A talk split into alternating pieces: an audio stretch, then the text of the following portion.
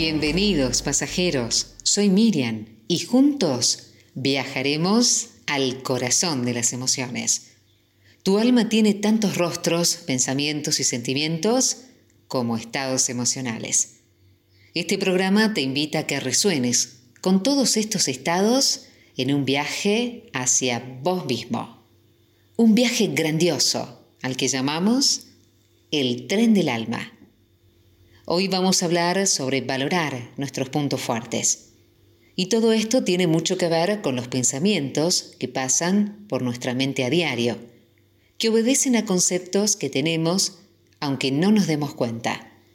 Estos conceptos son los que tenemos sobre la forma en que creemos que tienen que ser las cosas o la forma en que creemos que tenemos que ser nosotros mismos. Si por ejemplo pensamos que cometer errores quiere decir que somos insuficientes, cada vez que cometamos algún error, nos diremos algo así como todo lo hago mal, no sirvo para nada. Y estas etiquetas que nos ponemos son las que finalmente nos hacen sentirnos frustrados o culpables. Cuando tenemos sentimientos negativos hacia nosotros mismos, como frustración y culpa, poco podemos valorar nuestras cualidades. Nos invade una acumulación de pensamientos y sentimientos que se retroalimentan entre sí, que nos dicen que valemos poco y que nuestros errores o defectos pesan muchísimo más que nuestras virtudes y aciertos. Pensá que si vivimos en un mundo en el cual no existe la perfección, es natural y hasta lógico que cometamos errores y tengamos defectos. Lo normal sería que nunca nos equivoquemos y que todo lo hagamos siempre bien. Tal vez lo que ocurre aquí es que nos estamos exigiendo demasiado. Lo que estoy tratando de enseñarte es que uno de los caminos más directos para aprender a valorarte no es forzarte a ver todo lo bueno que tenés, sino apagar todo el ruido mental que se concentra diariamente en todo lo negativo que posees. Es muy importante el diálogo interior positivo que tenés.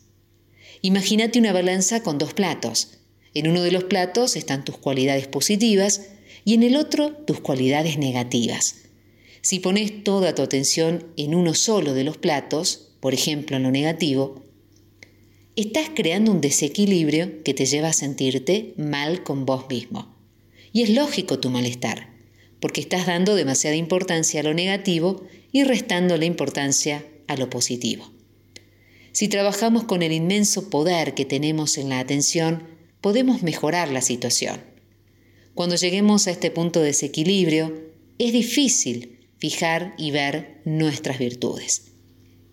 Tal vez mucha gente te señala todo lo bueno que tenés, pero vos no lo podés ver. Y es normal que pase eso si nos centramos solamente en lo negativo.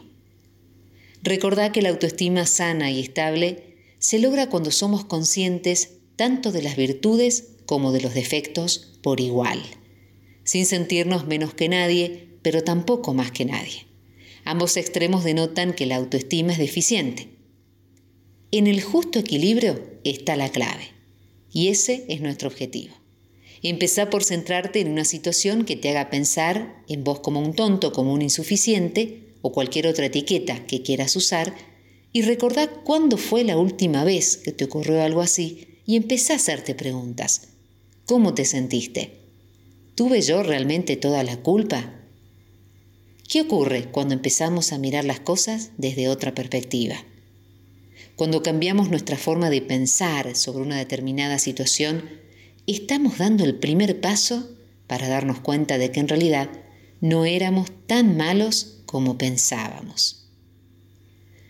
Es importante sustituir, casi de forma instintiva, un pensamiento por otro que sea más positivo. Si te sentís culpable porque pensabas que el problema generado era solamente tu culpa, ahora empezás a ver que no era tan así y empezás a sustituir el pensamiento de soy un tonto por hice lo que creí que era correcto. Y ahí empezamos a ver las cosas de otra manera. Recordá que un error que cometas no te hace ser una persona inútil. Simplemente un error es eso, una conducta que no te trajo las consecuencias que querías. pero vos seguís siendo vos, el mismo que también logra aciertos. Así que no te pongas etiquetas por cada error que cometas. Simplemente sos humano.